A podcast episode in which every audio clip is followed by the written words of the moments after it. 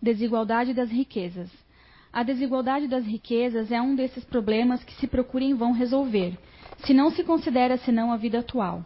A primeira questão que nos apresenta é esta: por que todos os homens não são igualmente ricos? Não o são por uma razão muito simples: é que eles não são igualmente inteligentes, ativos e laboriosos para adquirir, nem moderados e previdentes para conservar. Aliás, é um ponto matematicamente demonstrado que a fortuna, igualmente repartida, daria a cada qual uma parte mínima e insuficiente, que, supondo-se essa repartição feita, o equilíbrio estaria rompido em pouco tempo. Pela diversidade dos caracteres e das aptidões, que, segundo que supondo-a possível e durável, cada um tendo apenas do que viver, isso seria o aniquilamento de todos os grandes trabalhos que concorrem para o progresso e o bem-estar da humanidade. Que, supondo-se que ela desse a cada um o necessário, não haveria mais o aguilhão que compele às grandes descobertas e aos empreendimentos úteis. Se Deus a concentra em certos pontos, é porque daí ela se derrama em quantidade suficiente segundo as necessidades. Admitindo isso, pergunta-se por que Deus a dá às pessoas incapazes de fazê-la frutificar para o bem de todos. Aí ainda está uma prova da sabedoria e da bondade de Deus. Dando ao homem o livre-arbítrio, quis que ele alcançasse por sua própria experiência a distinção do bem e do mal, e que a prática do bem fosse o resultado dos seus esforços e da sua própria vontade. Ele não deve ser conduzido fatalmente nem ao bem nem ao mal, sem o que não seria senão um instrumento passivo e irresponsável como os animais. A fortuna é um meio de prová-lo moralmente, mas como ao mesmo tempo é um poderoso meio de ação para o progresso. Deus não quer que ela fique muito tempo improdutiva, e por isso a desloca incessantemente. Cada um deve possuí-la para experimentar servir-se dela e provar o uso que dela sabe fazer.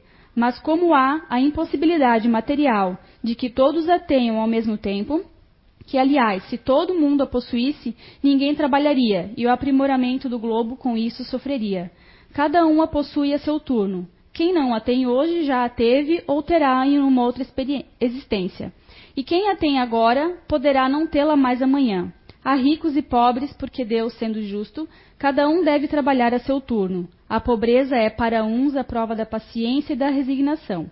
A riqueza é para outros a prova da caridade e da abnegação. Obrigado. Boa noite a todos. Uh, vou fazer uma pequena correção. Na verdade, o título é, é Fracasso e Sucesso: O que fazer diante deles, e não o contrário. E eu faço essa correção pelo seguinte, porque realmente acredito que o fracasso vem antes. Vem nessa ordem. E não dá para separar uma coisa da outra. Sempre. Sucesso não é, que a gente se refere, ou vamos nos referir aqui, não é exclusivamente a questão financeira. Muito embora nessa leitura fale exclusivamente do emprego da riqueza, e sendo a riqueza um dos principais uh, motivadores, vamos dizer assim, na vida das pessoas, né? seja para conquistar uh, tempo, liberdade de conhecer o que quiser, de poder viajar sem se preocupar com, com, com dinheiro, né? Enfim, de ter uma vida confortável, de poder ter o que quiser. Isso é, vamos dizer assim, é um, é um ícone né, que a nossa sociedade acabou adotando e que tem realmente a sua grande utilidade. A riqueza, como fala aqui no Evangelho, segundo o Espiritismo, tem uma utilidade é, acima de tudo, de fazer progredir. E também fala que não é possível. Empresta para mim um pouquinho. Fala também que não é possível é, que ela exista de forma igual, de seja, que seja distribuída de forma. Agora já perdi tudo aqui. É, que ela exista de forma igual, distribuída de forma igual, porque rapidamente se romperia esse equilíbrio por quê? Uma série de motivos. Nós temos aptidões diferentes, experiências diferentes, visões de mundo diferentes. E que cada um precisa, a seu tempo, a seu turno, experimentar a riqueza ou a falta dela. Né? Isso faz parte do nosso, do nosso aprendizado, do nosso período aí de escola aqui na Terra. Uh, e as grandes concentrações de riqueza são fundamentais para a nossa vida hoje. Né? O planeta Terra ele passa por um processo de transformação e de aumento constante da nossa população de encarnados aqui. Então, para isso, a Terra precisa ser saneada, precisa ser é, povoada, né? precisa ter condições, precisa ter alimento para todo mundo, né? que começa re... que vai reencarnando aqui. Ou seja, é, é, é fundamental que, que, haja essa concentração de riqueza. Concentração de riqueza aqui, gente, é, não é o homem rico fumando charuto lá e, e pisando em todo mundo. Concentração de riqueza é qualquer empreendimento que gere benefício a todos. Né? Nós já falamos isso aqui. Um, uma farmácia na esquina é uma concentração de riqueza, que por sua vez tem ali produtos que representam outras concentrações de riqueza, dos laboratórios que estão sendo ali né, é, ofertando seus produtos. Um posto de combustível, uma panificadora, tudo isso é concentração de riqueza. O que difere, é, logicamente, são, é, o, é o que se faz, qual é a atividade e o tamanho dessas riquezas, né? Só que a palavra sucesso, ela tem. Se for olhar no, no dicionário, vai ter uma série de definições, mas eu separei aqui bem simples aqui, ó. É, sucesso, êxito, triunfo, vitória, feito, conquista. Agora, será que sucesso se refere apenas à questão material? Sucesso é muito relativo, né? Para cada um. E deve ser, na verdade, né? O que se quer não é que a gente compare a nossa vida com a vida do outro. Nossa, ele tem sucesso.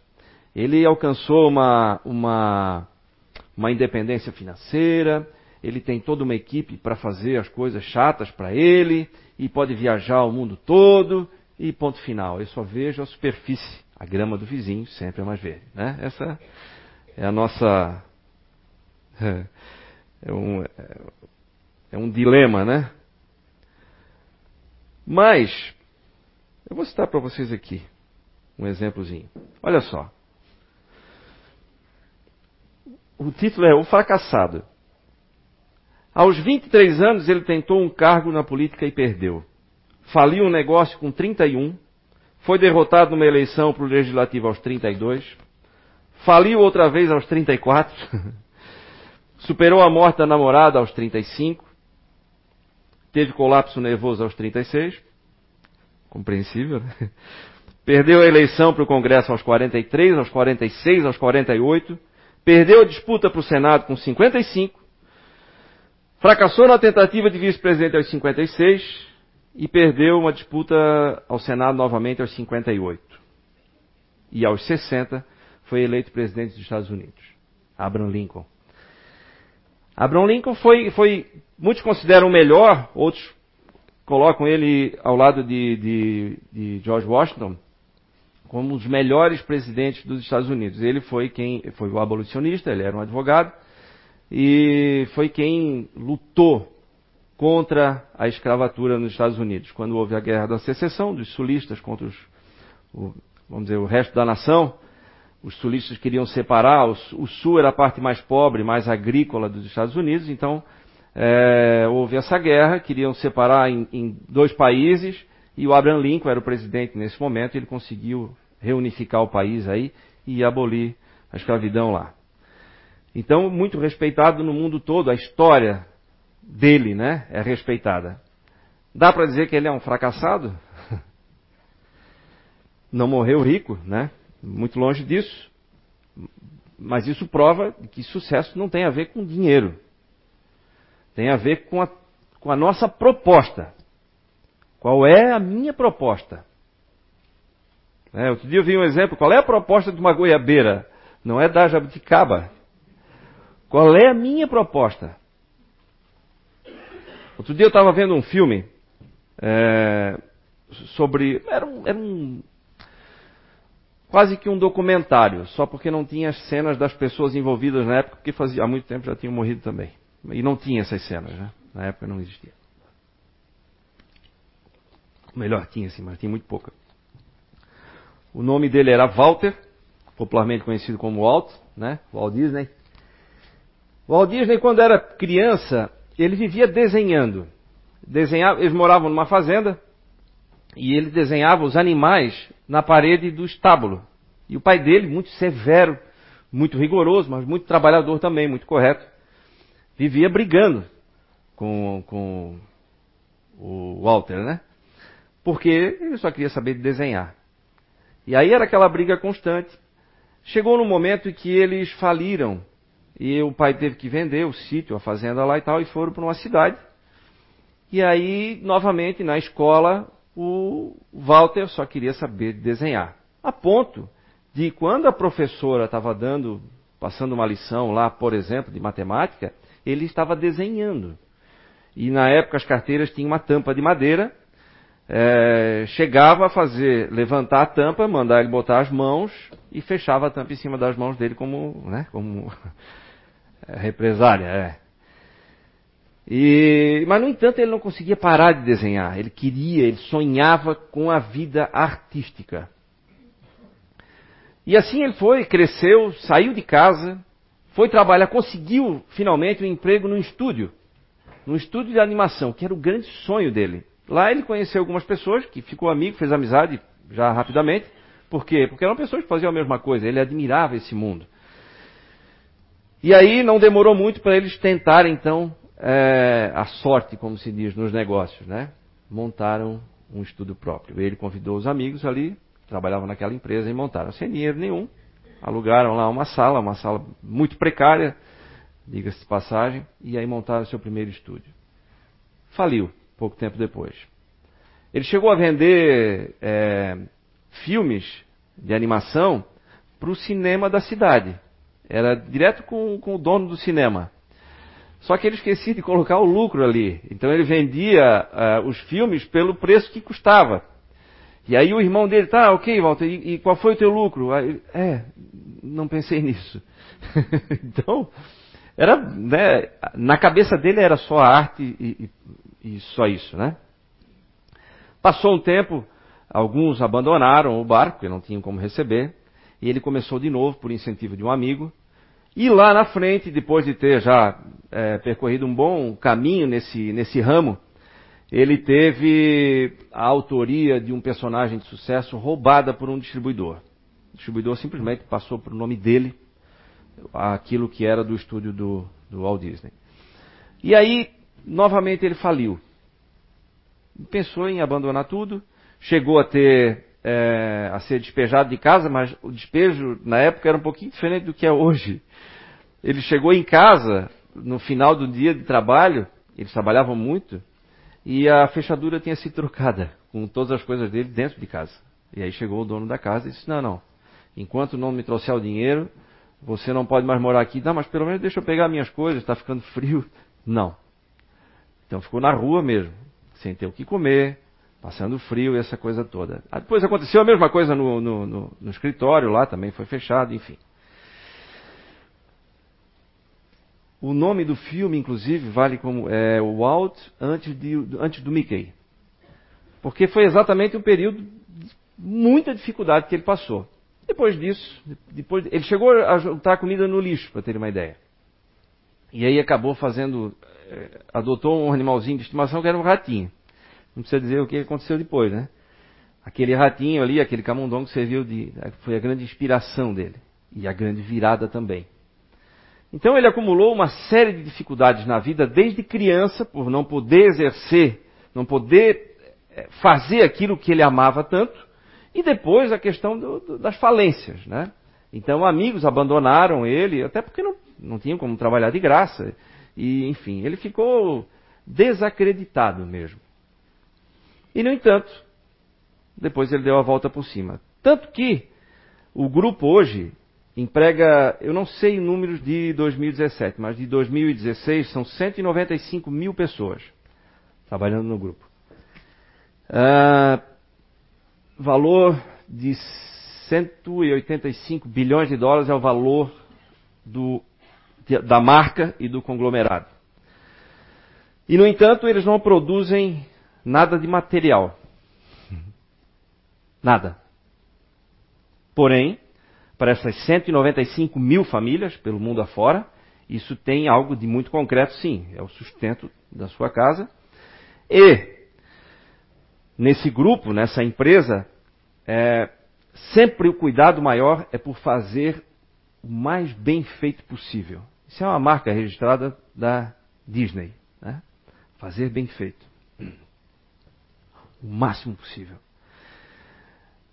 E aí, isso se transfere para as pessoas que trabalham nessa empresa.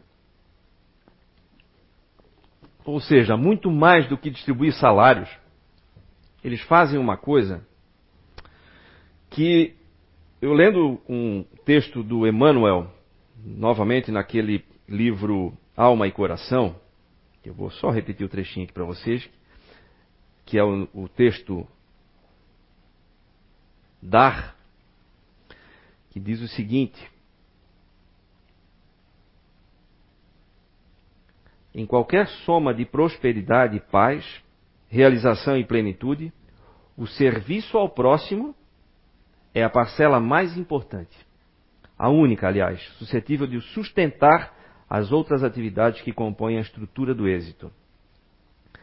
Dado que possas e tenhas, do que sejas e representes. Todo mundo representa alguma coisa para alguém ou pode representar alguma coisa para alguém. E se nós somos referência para alguém, nós precisamos fazer com que isso seja o motivo de bem-estar, de crescimento. Nós não estamos falando aqui de dinheiro, gente, estamos falando de sucesso. Sucesso e fracasso.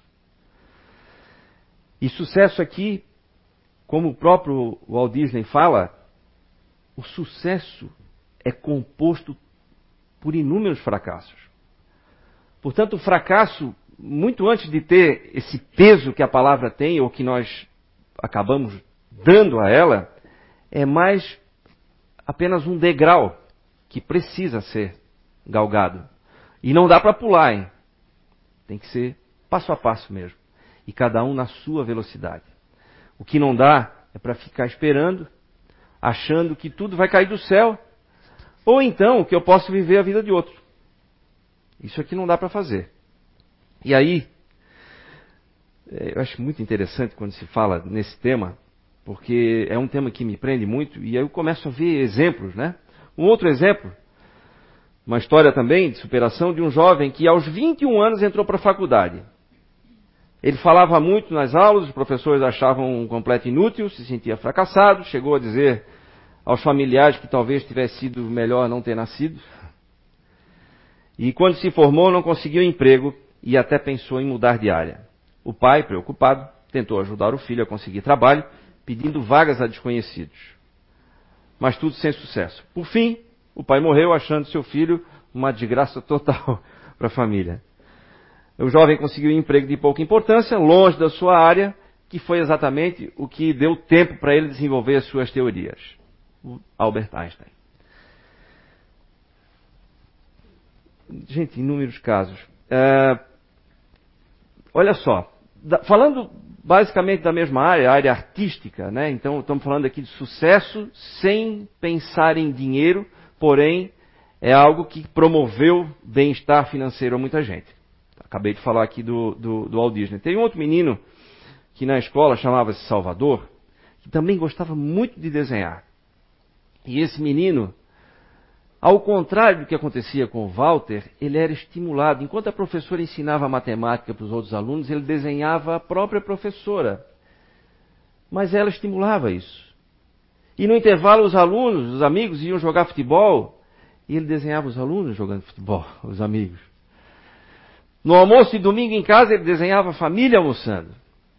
E a professora, então, ao invés de reprimir, conduziu ele a um curso de desenho. Os pais, para sorte dele, compraram todo o material que ele precisava, sempre. E ele foi crescendo física e profissionalmente. O talento dele foi sendo treinado e treinado e treinado até que ele se transformou no Salvador Dali. exatamente o oposto do que aconteceu com, com, com o Walter, né? Mas igualmente de sucesso. Quem não conhece? Quem nunca ouviu falar em Salvador Dali? Então, o que tem, o que eles têm de comum aí? O estímulo da família? Ou da escola? Não, né? Um histórico de fracasso? Também não. O Salvador nem teve. Pelo menos pelo que eu sei, né? Estou falando muito superficialmente, viu, gente? O que importa aqui não são exatamente os detalhes da história, mas e sim a, o que fica aqui como lição para a gente, né? Temos que tentar extrair daqui é, a lição mesmo. Ele, ao que me parece, também não teve um histórico de fracasso. Então, qual é o que, que tem de, de, de comum entre os dois? A vontade. A vontade. Os dois foram goiabeiros que nasceram para dar goiaba, né? Um outro exemplo, que é, para muitos é um exemplo de politicamente incorreto, é um piloto de Fórmula 1, tricampeão mundial, chamado Nelson Piquet. É, troféu limão inúmeras vezes, dado pela imprensa, extremamente antipático, rude, áspero, é, fazia intriga no meio, né? falava mal dos concorrentes, falava inclusive mal do Ayrton Senna, falava do Nigel Mansell. Não, aliás, ele não falava mal, ele dizia que o Nigel Mansell, é, o único defeito do Nigel Mansell era ser, ter casado com uma mulher feia. era uma coisa assim, completamente é, um despropósito total, era, o intuito era provocar mesmo, né? era tentar desestabilizar um concorrente ali. Mas o Nelson Piquet, ele chegou quase a ser é, um tenista profissional. O pai dele era um, foi um político importante na época, chegou a ser ministro da Saúde é, em 1960, se não me engano, lá em Brasília. Eles moravam em Brasília, né, a família Souto Maior. E aí ele mandou o Nelson Piquet para os Estados Unidos para jogar tênis. Queria que ele fosse tenista. O Nelson queria saber de corrida de carro, ele queria saber, queria que ele fosse tenista. E o que foi muito bom para ele, porque lá ele aprendeu inglês, né, ficou fluente em inglês. E foi muito bom, foi um tenista realmente de destaque, até conhecer pela primeira vez um kart. E aí foi paixão à primeira vista e nunca mais quis saber. Contra o pai, contra a família, ele corria escondido.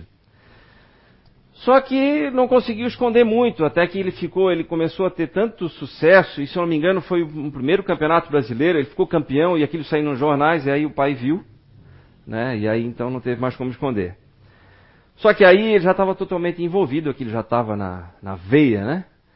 E aí ele então começou a. foi trabalhar numa oficina de um amigo, uma oficina mecânica, enfim, tem uma série de histórias.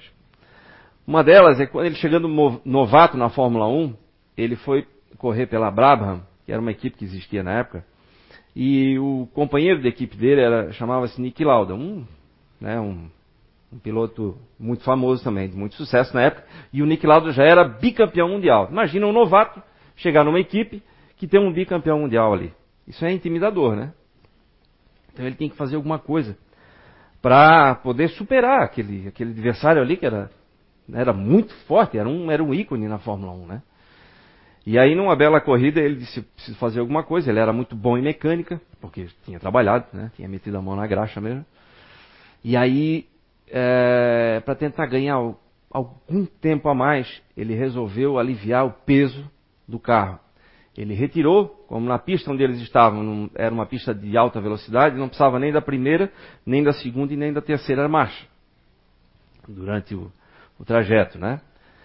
Então, ele, no, durante os treinos, ele mandou o mecânico, os mecânicos lá, olha, retirem a primeira, as engrenagens da primeira, da segunda e da terceira marcha. Disse, mas como? Tu tá maluco? Disse, não, eu não uso isso. Não, tudo bem, mas como é que vai sair do box? Ah, isso foi a primeira coisa que eu testei ontem, quando, quando começou os treinos. então, ousadia e querendo uma vontade muito grande de fazer aquilo acontecer. Aquela paixão dele tinha que funcionar. Ao contrário, por exemplo, de Ayrton Senna, que foi estimulado pela família desde os quatro anos de idade, quando o pai dele fez um, mini kart para ele, né? E, e, enfim, teve todo o apoio possível ali. E aí, novamente, o Ayrton Senna, anos depois, como tricampeão, que todo mundo conheceu, faz novamente isso que o Emmanuel fala aqui, né? Dá daquilo que represente. Então, muito mais do que um piloto de sucesso, ao contrário do que aconteceu com o Nelson Piquet, teve todo o apoio, mas igualmente muito bem sucedido naquilo que se propôs a fazer. Ele também quis doar daquilo que ele representava. Claro que doava dinheiro também na forma de, de projetos como o Instituto Ayrton Senna e uma série de outros, mas se não fosse isso, se não fosse nenhuma outra doação financeira, nenhum outro projeto, só o que ele representava já era uma grande doação para o país. Todos lembram aqui que era um. um era um é, os domingos eles eram carregados de emoção, justamente porque a cada vitória dele, ele empunhava a bandeira do Brasil, tentando é, mostrar que era possível Então, é disso que eu falo, doar do que representa, doar do que a gente pode é, ser para o outro, né? Não é doar dinheiro. Sucesso é muito mais do que isso. Mas o sucesso vem sim precedido sempre de alguns fracassos. E muitos, na vida de alguns, como no caso aqui do Abraham Lincoln, e alguns poucos, como no caso aqui de uma outra mulher que também Apesar de não ter acompanhado a história é, que ela escreveu, mas foi uma, é uma escritora de maior sucesso da história. E a primeira escritora bilionária do mundo, que é a J.K. Rowling, escritora do Harry Potter. Né? Todo mundo conhece também. Ela também passou por momentos terríveis. Ela se mudou do país dela, foi morar em Portugal, onde conheceu o marido, casou, depois numa é, teve uma filha, tiveram uma filha, numa discussão acalorada, ela foi expulsa de casa, voltou, é, se não me engano, para a Inglaterra. Ficou muito deprimida, é, passou seríssimas dificuldades financeiras, teve que ser ajudada pelo governo. Só que, no entanto, ela não desistiu. O que movia ela era o desejo muito forte de ser escritora. E aí, eu separei aqui algumas coisas que ela falou num discurso de formatura em Harvard. Isso faz um tempo, eu não lembro exatamente é, o ano que foi, mas olha só o que ela fala. Falou muito, né? Mas algumas coisas que ela falou. Para aqueles alunos que estavam ali. É impossível viver sem falhar em alguma coisa, a menos que você viva tão cautelosamente que poderia muito bem não ter vivido em absoluto. E nesse caso, você falha por não comparecimento. Existe um prazo de validade em culpar seus pais por tentarem conduzi-lo para a direção errada. No momento em que você tem idade suficiente para assumir o volante, a responsabilidade recai sobre si. Isso a gente costuma fazer, né? A culpa foi de quem me educou, a culpa é do governo, a culpa é da bendita crise a culpa é da corrupção. E aí muitas vezes eu me coloco como apenas um, um espectador da vida. Eu não sou muito ligado em futebol, mas esses dias eu estava assistindo, agora em tempos de Copa, é, fica meio difícil a gente fugir até, né? Então, no último jogo tinha algumas pessoas, várias pessoas assim, da família e tal, todo mundo assistindo. E como eu não me ligo muito, eu fico observando meu redor, né? E aí, é interessante nesses jogos, porque é, uma concentração enorme de técnicos, né? Que reúne ali em frente à televisão, todo mundo vira técnico, quase, né? Gente, é um festival de assim. É, mas às vezes uma jogada boa, bonita, que correu um risco de um gol e tudo e tal. É, mas se tivesse feito assim, ou se tivesse um pouquinho mais para lá, ou se ao invés desse jogador fosse o outro, ele teria acertado. Gente, isso vai o tempo todo, vocês já observaram isso? O tempo inteiro, o tempo inteiro. E aí, é, para mim é muito nítido assim, é, eu, eu, fico observando as pessoas que fazem esse, esse comentário e, e, percebo que na vida também é assim. É comum a gente ver pessoas que comentam sobre pessoas. Alguém que tem um determinado destaque, vai lá e vamos falar dele então. Não fala da obra, não fala da conquista, não fala do que faz, fala da pessoa. É, mas o fulano está falando demais, ele podia ficar de boca quieta, boca calada. Não, rapaz, tu visse? Hum, não sei não. Acho que vai falir. É mesmo? Sim. Nossa, visse o endividamento da empresa? Aí tem um monte de administradores e contadores, né, também.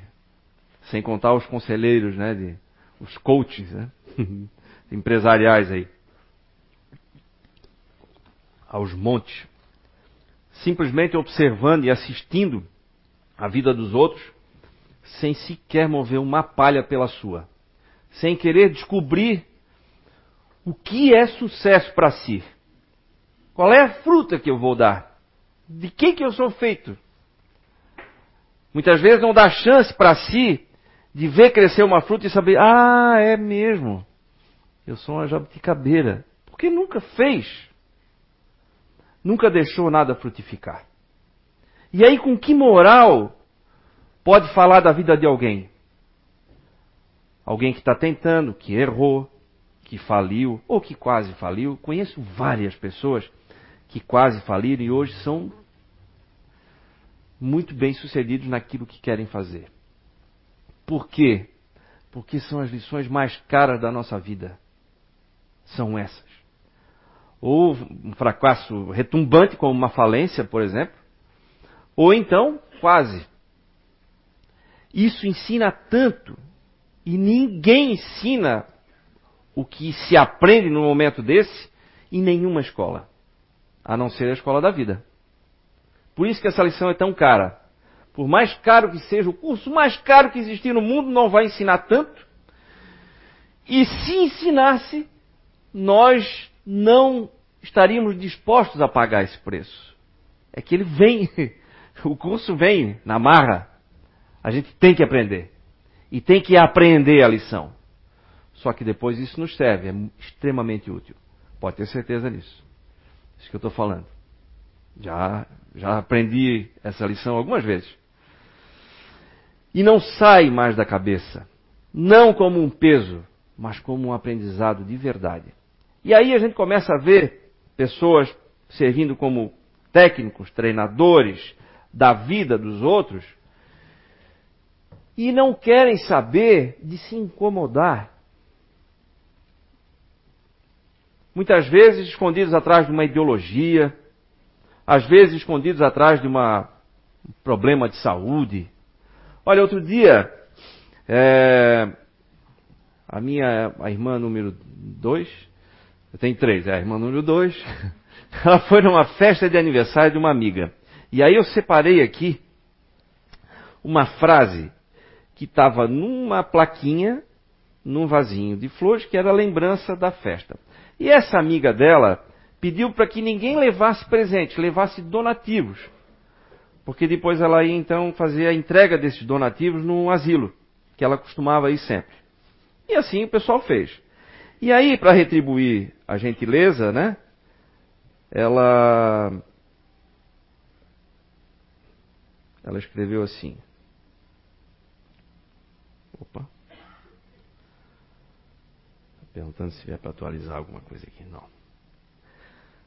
Olha só. Se... Frase dela. O segredo é ter ânimo na vida. Gostar das coisas que você faz. Procurar amizades. Não pensar no passado. Viver o presente. O ruim você esquece e o bom você procura não esquecer. Essa é a frase da aniversariante da noite, que aliás foi até de madrugada, Dona Silvia, 100 anos.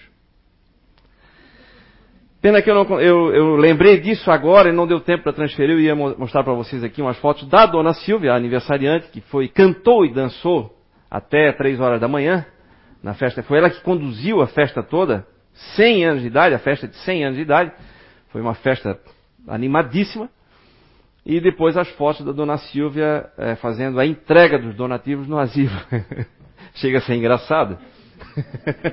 uma senhora de 100 anos entregando para outra senhora, muito provavelmente, muito mais nova, com idade para ser filha, né? sentadinha numa cadeira, entregando, aí posando, fazendo foto. Com... é, para ela sim. é quase um orfanato, exatamente. 100 anos de idade, 100 anos de idade. Eu tive o prazer, eu digo privilégio até de conhecer a dona Silvia. Essa frase dela aqui apareceu até em jornal, viu, gente? É... Porque é algo que chama atenção mesmo, né? Quem é que com 100 anos de idade chega desse jeito? Só alguém que já aprendeu muito, né? É. E muito mais. Só alguém que tem uma vontade enorme de ensinar, ou de dividir, ou de dar. Dar daquilo que represente. Está aí outro exemplo. Ela está dando para nós aquilo que ela representa. Ela representa o quê?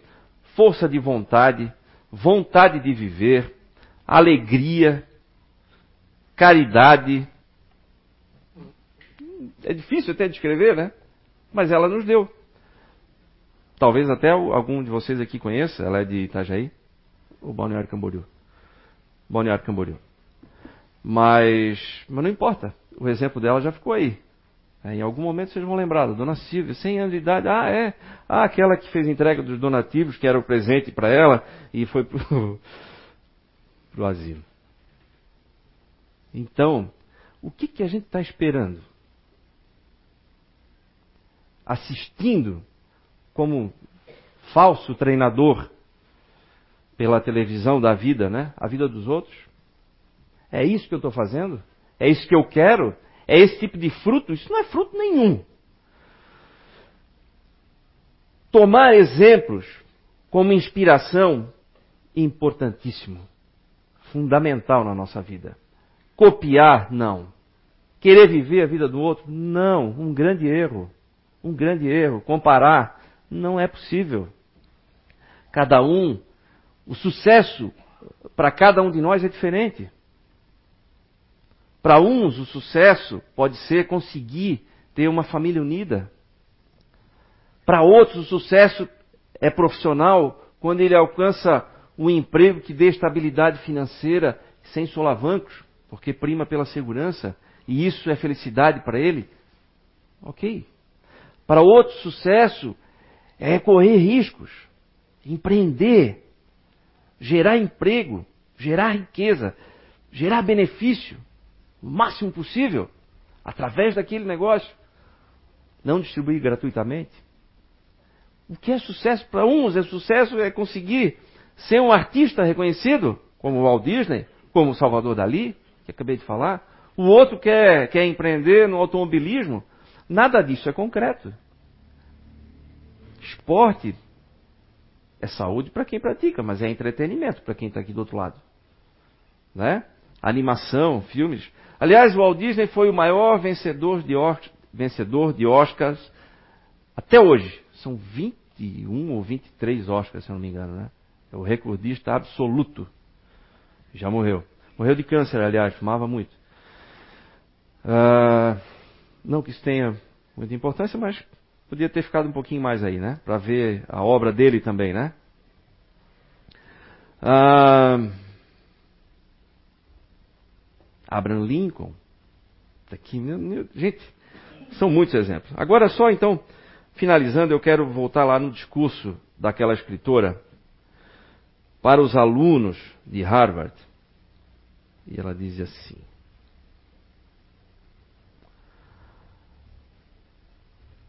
Não sou estúpida o bastante para supor que, porque vocês são jovens, talentosos e bem educados, nunca conheceram a angústia e o desgosto. O talento e a inteligência nunca inocularam ninguém contra o capricho das moiras. As moiras eram as deusas do destino. O fracasso significou um despojamento do não essencial. Parei de fingir para mim mesma que eu era algo além do que eu era e comecei a dirigir toda a minha energia para terminar o único trabalho que importava para mim. Se eu realmente fosse ter sucesso em qualquer outra coisa, poderia nunca ter encontrado a determinação para ter sucesso na única arena a qual eu acreditava que realmente pertencia. Eu estava livre porque o meu maior medo já havia se concretizado e eu ainda estava viva. E ainda tinha uma filha que adorava. E tinha uma velha máquina de escrever e uma grande ideia. E essa base mínima se tornou a fundação sólida sobre a qual construir ou reconstruir a minha vida. Aquele período da minha vida foi sombrio e eu não tinha a menor ideia daquilo que viria a ser aquilo que a imprensa desde então tem apresentado como uma espécie de solução de conto de fadas. Né? Do dia para a noite, Harry Potter virou um sucesso e ela ficou bilionária e ponto final, né? É o que a gente vê. É o que a gente vê, por exemplo, num pódio de uma competição, né? Se a gente pudesse ver o que tem embaixo daquele pódio, todo o treinamento, todo o sacrifício, todo, todo o desgaste, todas as pessoas envolvidas que, antes de chegar naquele número um do pódio de um atleta, né? tudo que ele abandonou, tudo que ele teve que deixar de lado para perseguir um sonho, ele não consegue ver, a gente só vê o topo, que é aquele número umzinho que está ali naquela caixinha, né? Embaixo daquilo ali, todos os outros degraus, eles estão presentes só para o atleta. Para quem está aqui do outro lado, não vê. É igual na televisão, a gente só vê a cena bonita. É igual no, nas redes sociais, né? Só vê os sorrisos. Nós não precisamos de magia para transformar o mundo.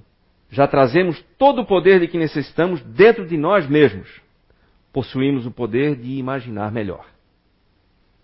Em todos os dias da minha semana de trabalho, quando estava na primeira metade dos meus 20 anos, eu era lembrada de como era incrivelmente afortunada de viver em um país com um governo eleito de forma democrática, no qual a representação legal e um julgamento público constituem direitos de qualquer indivíduo. Aqueles que escolhem não ter empatia permitem a criação de verdadeiros monstros, pois, mesmo que não cometamos um ato maldoso, compactuamos com ele, por meio da nossa própria apatia. Muitos preferem não exercitar nunca sua imaginação. Eles escolhem permanecer confortavelmente dentro dos limites da sua própria existência, nunca se importando em saber como se sentiriam se tivesse nascido outra pessoa que não eles mesmos. Uma das muitas coisas que aprendi no fim daquele corredor de clássicos, ela foi aluna, ela estudou é, idiomas clássicos, no qual me aventurei quando tinha 18 anos de idade, em busca de algo que não conseguia definir então o que era. Uh, escrevi uma, uh, li uma frase do, do escritor, autor grego Plutarco. O que realizamos interiormente mudará a realidade exterior. E aí eu, eu vi uma outra frase aqui que eu não sei o autor, que diz o seguinte: Quem não sabe o que procura, não percebe quando acha. Ou seja, se nós não, não sabemos, se nós não tentamos descobrir qual é o nosso propósito, vai ser difícil ir para algum lugar. Porque a gente não sabe a direção, está perdido. Então a sugestão é que a gente se debruce em cima desse tema tão importante para nós, e aí sim nós vamos saber exatamente o que fazer com fracasso e com sucesso. Fabrício, por favor, pode colocar o vídeo ali para gente. Esse vídeo já foi passado aqui uma vez, mas é um cara que é um ícone nacional, sem dúvida nenhuma. Deu do que ele representou para o Brasil, representou ânimo, esperança e uma, uma, uma visão é, de vida com muita humildade, com muita fé em Deus e acreditando, sobretudo, no esforço. Esforço é o que precisa na nossa vida para ela poder valer a pena. Às vezes eu me espanto com as pessoas e eu vejo isso na televisão. Pessoas dizendo assim, graças a Deus é sexta-feira. Um apresentador de telejornal, de manhã cedo, dizer, graças a Deus é sexta-feira, é vida que segue. Que é isso, gente? Hora feliz, happy hour, é a hora que acaba o trabalho. Que tortura é essa? Aí começa na segunda-feira, coragem, que é, hoje é segunda-feira. Então, olha o que a gente está fazendo. Gente, se é uma tortura tão grande assim trabalhar, será possível que não tenha uma alternativa a isso? Será que eu preciso ficar triste ou deprimido cada vez que eu vou para o meu trabalho? E está certo isso?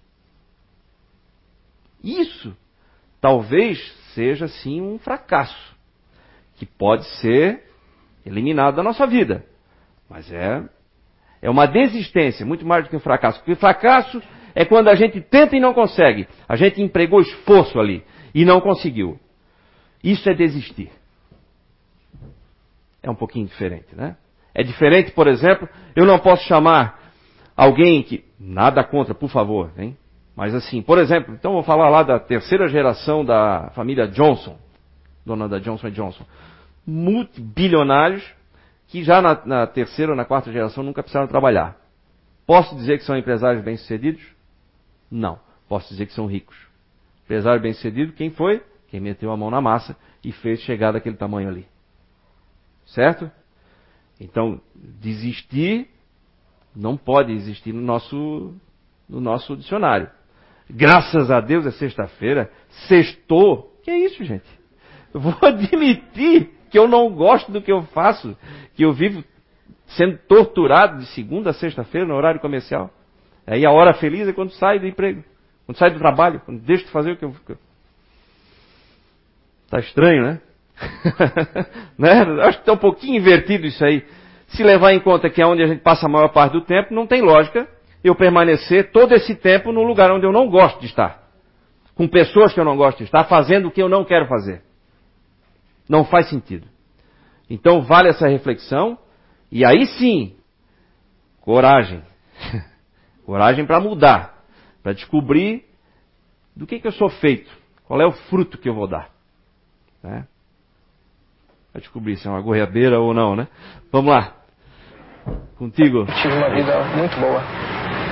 Mas tudo isso que eu consegui foi através de dedicação, perseverança. Uh e muito desejo de atingir os meus objetivos, muito desejo de vitória, vitória na vida, não vitória como piloto. E a vocês todos que assistiram e estão assistindo agora, é, eu digo que seja quem você for, seja é, qualquer posição que você tenha na vida, nível altíssimo ou mais baixo social, tenha sempre como meta muita força, muita determinação e sempre faça tudo com muito amor e com muita fé em Deus. Que um dia você chega lá. De alguma maneira você chega lá. Aí vencendo na reta. É o final da prova. Ayrton Senna na ponta dos dedos. Ayrton, Ayrton, Ayrton!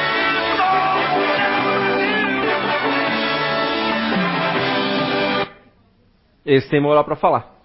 Palmas para ele. Obrigado, gente.